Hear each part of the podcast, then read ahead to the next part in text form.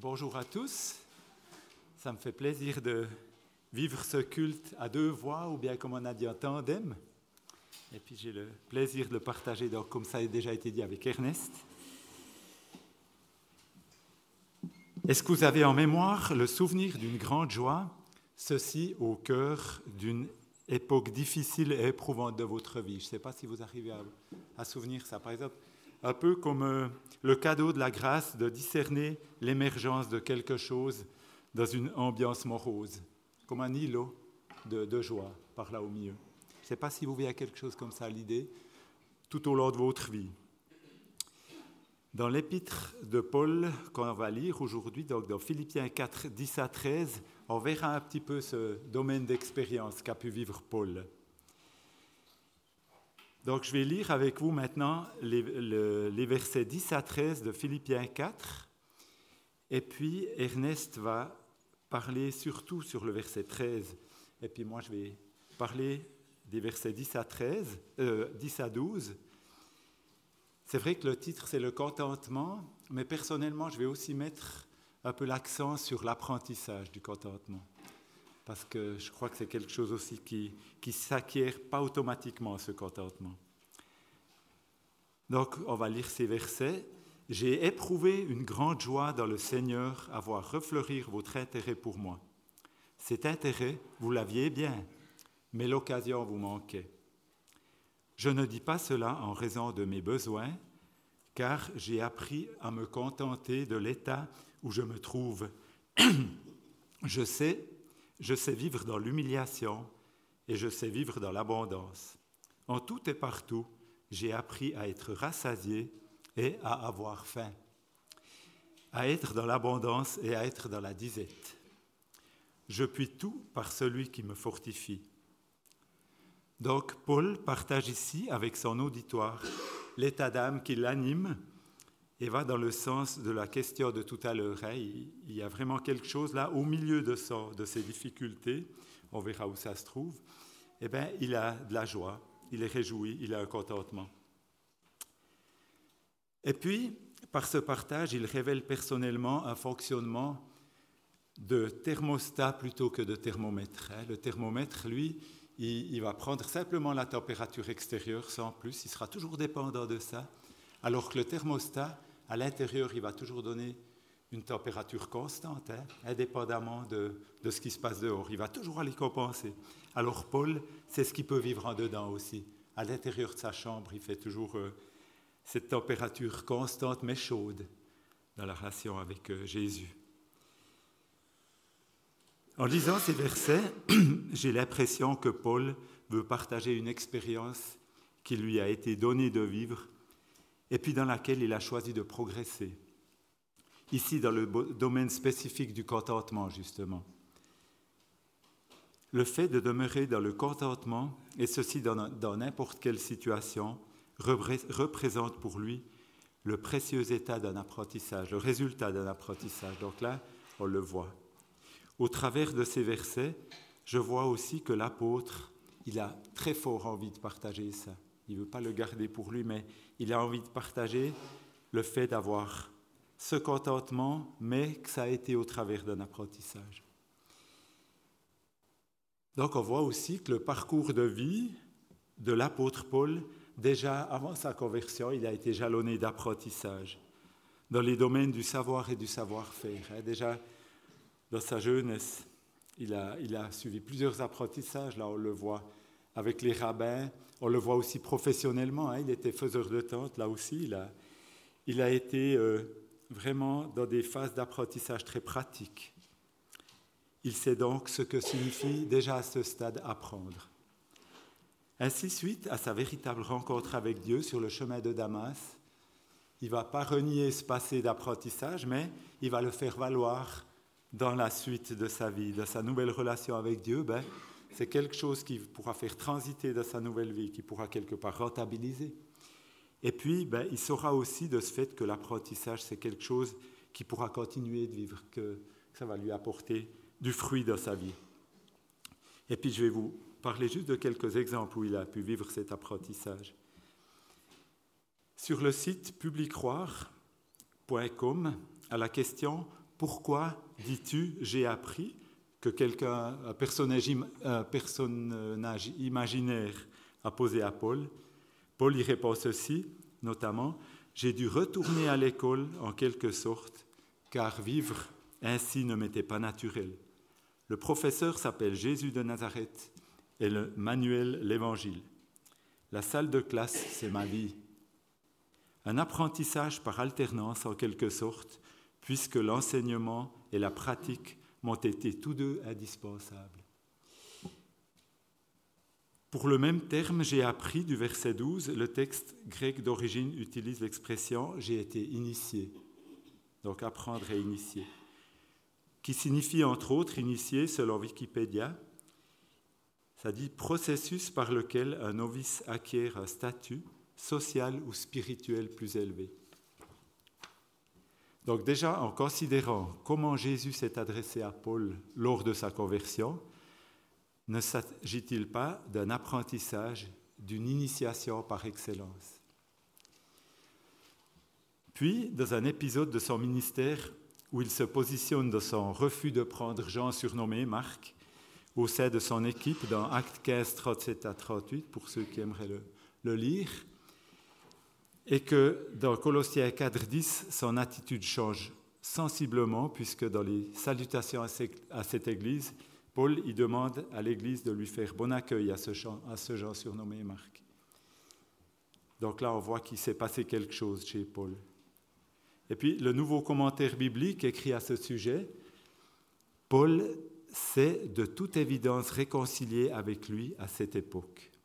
Comme je le comprends, moi, je pourrais dire que Paul a appris quelque chose dans sa relation avec ce disciple, simplement en ayant le courage et l'ouverture de, reconsidérer cet épisode avec un cœur ouvert au Saint-Esprit. Et encore dans Acte 16, dès le verset 6, Paul apprend par le Saint-Esprit lorsqu'il veut entrer en Asie. Hein, le, Saint-Esprit lui dit de, de, changer de direction et il le fera. Est-ce que malgré ces imprévus, que l'on pourrait considérer comme source d'épreuves, de contradictions, voire de frustration, Paul fait la tête? Non. Au travers de ces différentes étapes de sa vie d'apôtre, il démontre l'ouverture d'intégrer cet apprentissage. Et ceci jusqu'à la fin de son ministère.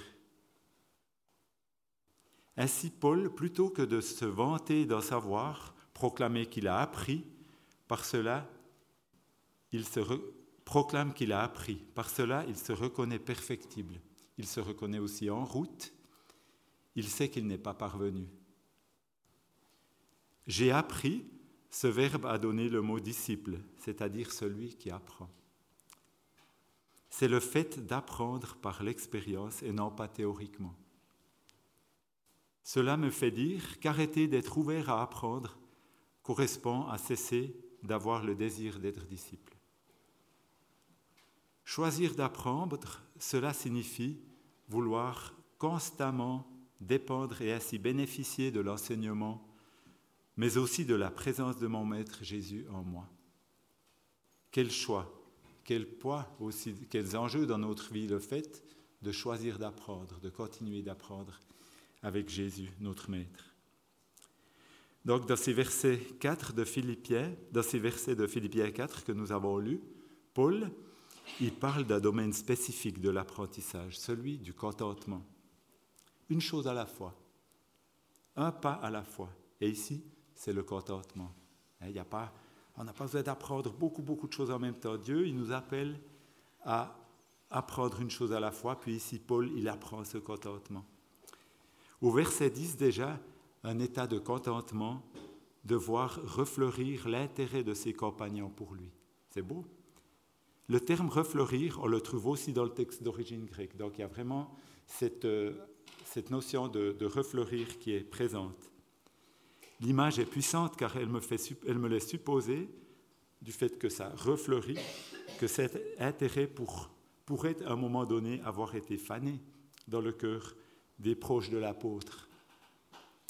Mais il ne reste pas sur cette conclusion, Paul, puisque juste après, il leur dit, cet intérêt, vous l'aviez bien, mais l'occasion vous manquait.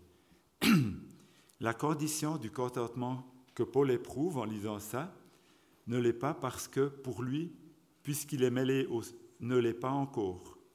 Je, vais essayer de, de, revoir dès le début ma phrase là. Donc la condition du contentement que Paul éprouve ici ne l'est pas que pour lui, puisqu'il est mêlé au souci de ne pas parler en termes de reproche à son auditoire. Donc pour lui, le contentement personnel, il passe quelque part par le contentement des autres.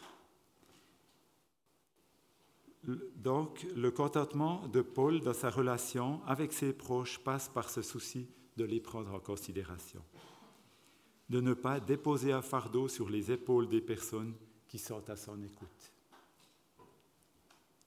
Au moment et au lieu où Paul écrit cette lettre, vers 61 après Jésus-Christ, lors de son premier emprisonnement à Rome, ses besoins de base ne sont probablement pas tous satisfaits, mais ils ne l'ont pas toujours été non plus lors de ses voyages.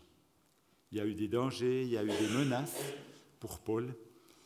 Et puis là, le contentement, il parle du contentement dans l'abondance, facile dirons-nous. Est-il vraiment facile de vivre dans le contentement, dans ce comportement de contentement dans l'abondance? Eh bien non. Il a aussi que fallu que Paul passe par là, puisqu'il en parle. Pour nous, ce serait peut-être plus le domaine euh, de, ce domaine-là où ce ne serait pas toujours facile. Hein. On sait aussi qu'en Europe, il y a beaucoup de gens qui, vivent dans la dépression, qui ont, qui ont des problèmes, puis on est quand même d'une manière générale pas mal dans l'abondance. Donc, ce n'est pas en tout cas pas un lien direct. Paul n'était pas le seul à penser ça, à, ce que le contentement et la richesse aillent de pair automatiquement. Par exemple, on entend Confucius qui a dit le, le contentement apporte le bonheur, même dans la pauvreté. Le mécontentement apporte la pauvreté même dans la richesse. Donc on voit aussi qu'il n'y a pas cet alignement du contentement et de la richesse. Écoutons à quoi invitait Jean-Baptiste à ce sujet dans Jean 3, 14, où il est dit ceci aux soldats qui demandaient Et, nous, que ferons-nous? Il leur dit Contentez-vous de votre solde. Alors c'est clair que là, c'est nouveau un, domaine où il parle de la solde, mais je pense que le domaine du contentement, premièrement, au niveau euh, financier, ben, il, peut, se rapporter à tous les aspects sociaux. Quelqu'un de pauvre, ben, il sera peut-être intérêt il sera peut-être concerné pour se contenter de quelque chose d'autre que quelqu'un de riche, ou bien même hors de l'aspect social, peut-être qu'il y a des aspects du contentement qui peuvent nous toucher, nous, de toute façon. Donc chaque domaine du contentement peut représenter pour chacun de nous, en lien avec notre spécificité, une opportunité d'apprendre, de croître, à l'exemple de Paul, ceci dans la dépendance de notre Maître Jésus. Personnellement, par ce que je vis dans ces derniers temps, j'ai l'impression que Dieu veut me montrer, par certaines situations aussi, notamment professionnelles, que j'ai à vivre mes journées de travail sans vouloir en faire davantage. J'espère que vous me compreniez bien. Sans vouloir m'étaler dans une quantité excessive de domaines, sans vouloir penser pour l'autre, empiéter sur le territoire de l'autre. Dieu me demande de garder ma place. Je suis moi, je ne suis pas Dieu, je ne suis pas l'autre. Ainsi j'accepte de me contenter de cela, de cette place que Dieu a prévue pour moi. Et cela peut aussi toucher d'autres domaines que celui de mon travail. Ça peut aussi toucher l'Église, ça peut toucher l'amitié, la famille ou le couple, hein, simplement où, j'ai ma place, où j'ai à me contenter la position dans laquelle je, je me trouve et que j'ai reçu de Dieu finalement. Apprendre le contentement, cela m'aide à mieux effectuer ce que je choisis, d'effectuer dans le cadre de mes limites desquelles je choisis de me contenter et de l'effectuer pour la seule gloire de Dieu. Devenons ou restons sensibles à quel domaine spécifique. Réfléchissons et restons sensibles à quel domaine spécifique de notre personne le Seigneur aimerait nous inviter à franchir un pas de plus, nous prendre avec lui dans ce thème du contentement. Qu'il vous bénisse richement. Je laisse la parole à Ernest pour continuer. Alors moi je suis content de prêcher à deux voix. Euh, pendant 13 ans, j'ai servi dans une église, enfin l'assemblée ménonite de Tramelan, d'abord 9 ans, puis encore 4 ans à temps partiel, où on prêchait toujours en duo le matin. Euh, c'est une, ou l'après-midi, parfois les cultes avaient lieu l'après-midi aussi. Et c'était, je dirais, une pratique euh, ménonite ou des anabaptistes.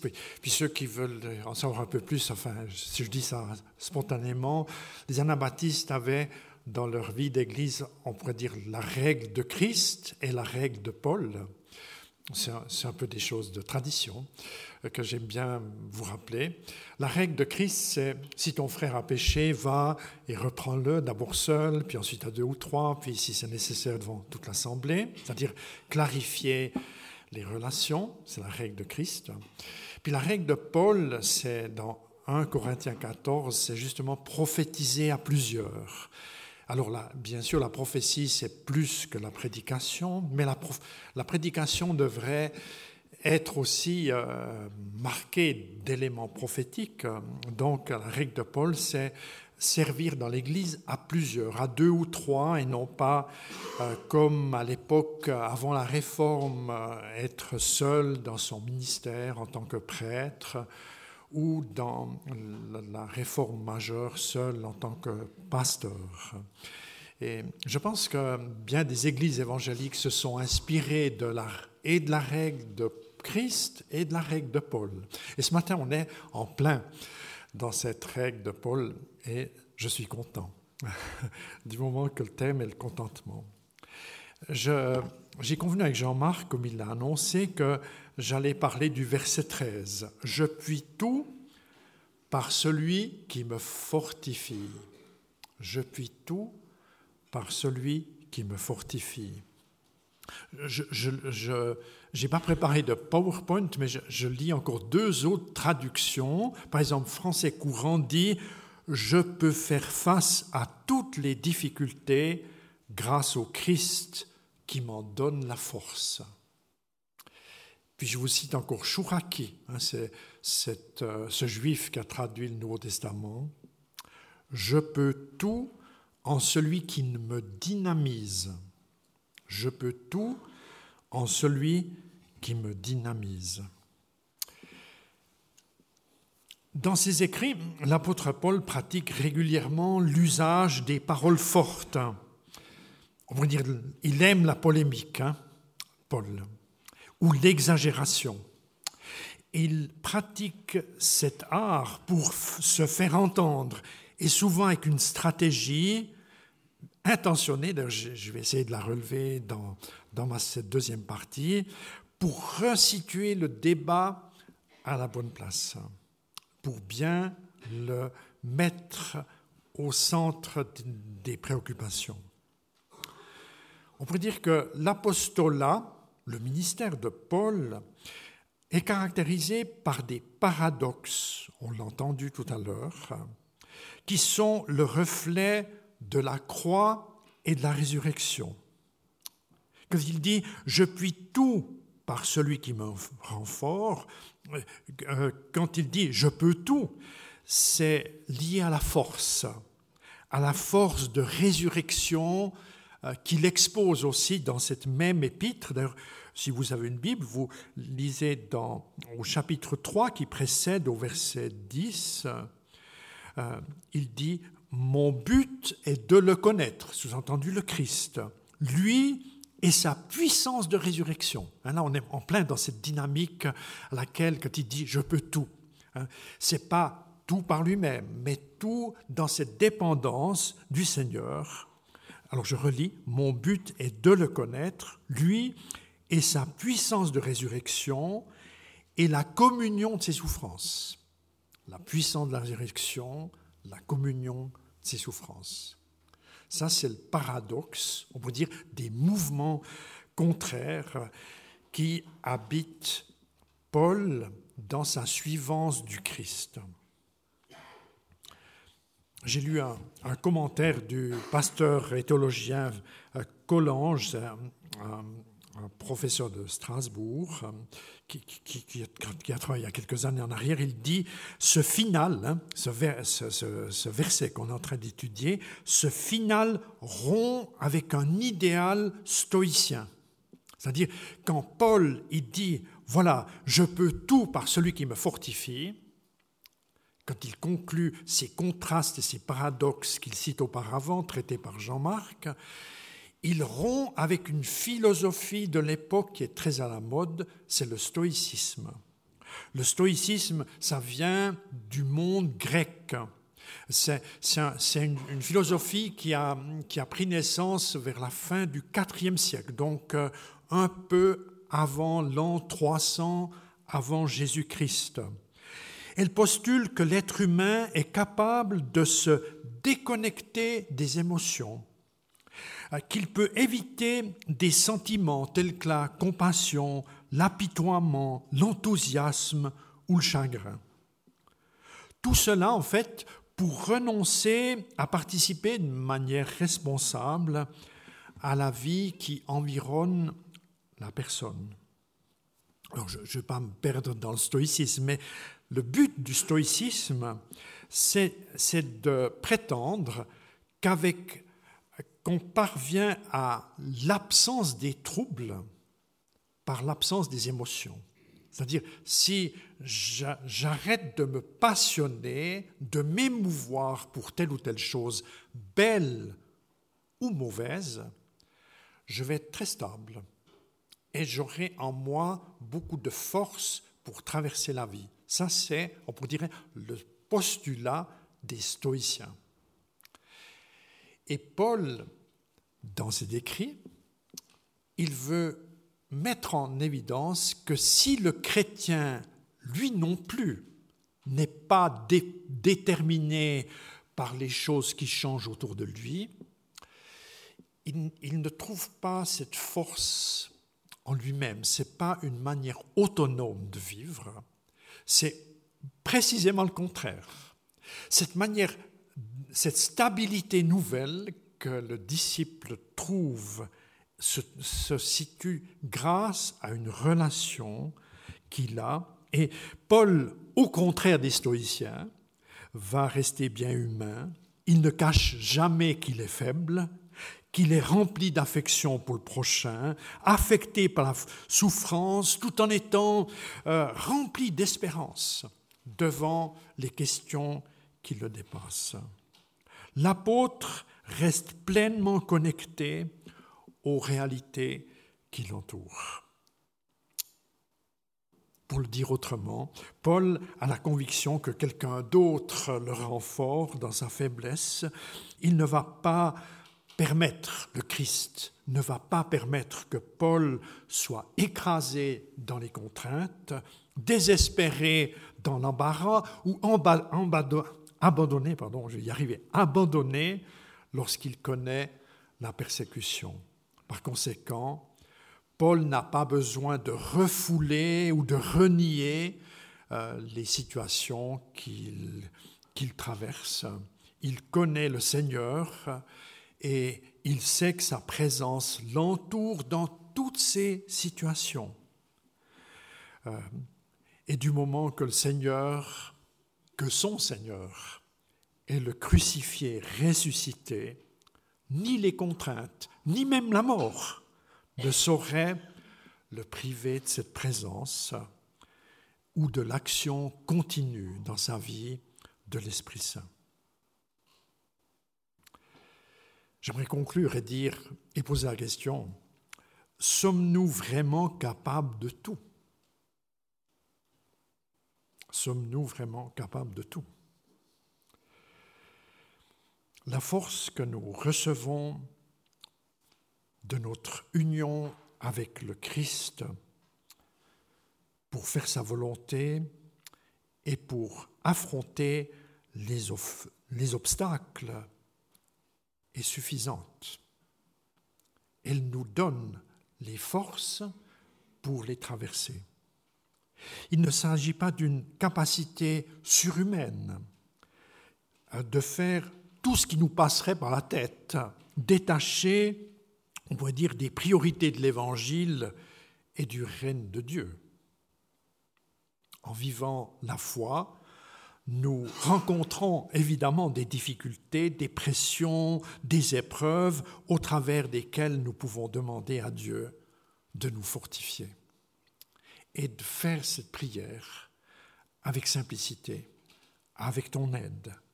Je peux tout parce que tu me fortifies.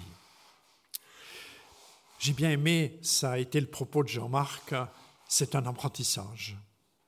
Et les apprentissages avec Dieu, ça se fait par des petits pas.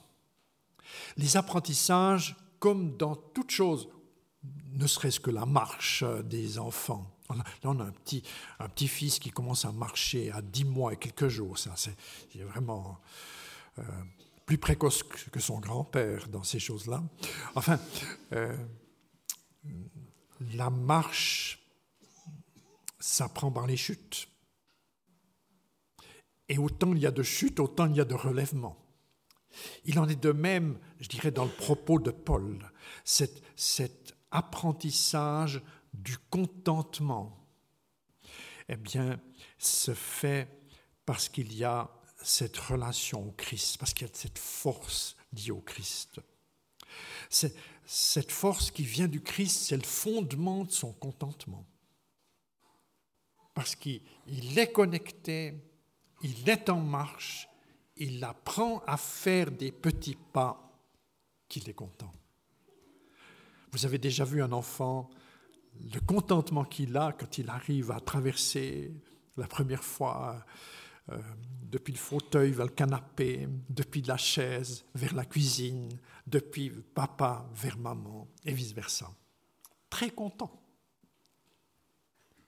que Dieu nous donne de vivre des contentements là où nous cheminons, là où nous sommes un peu en danger, là où nous sommes euh, tentés de baisser les bras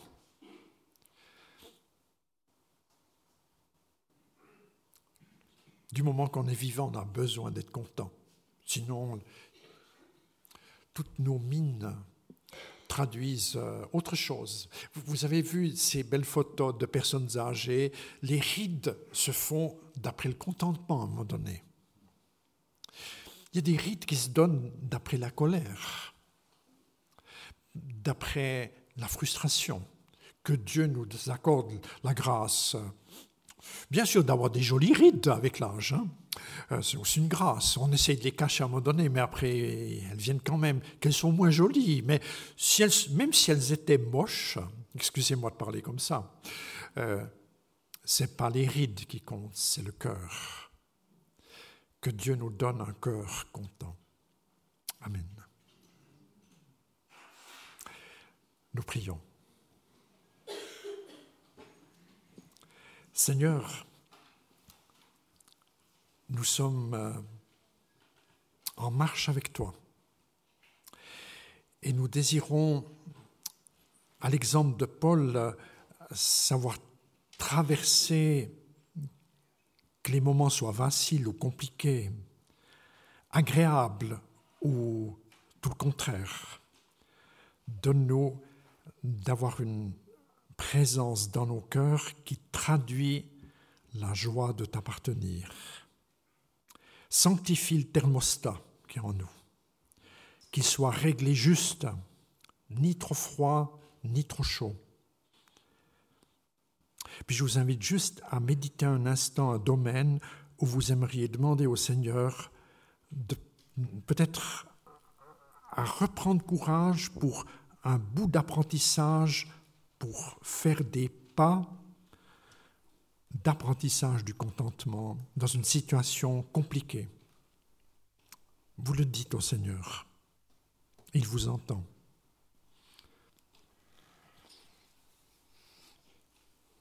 Seigneur, tu fais plus que nous savons te demander. Alléluia. Amen.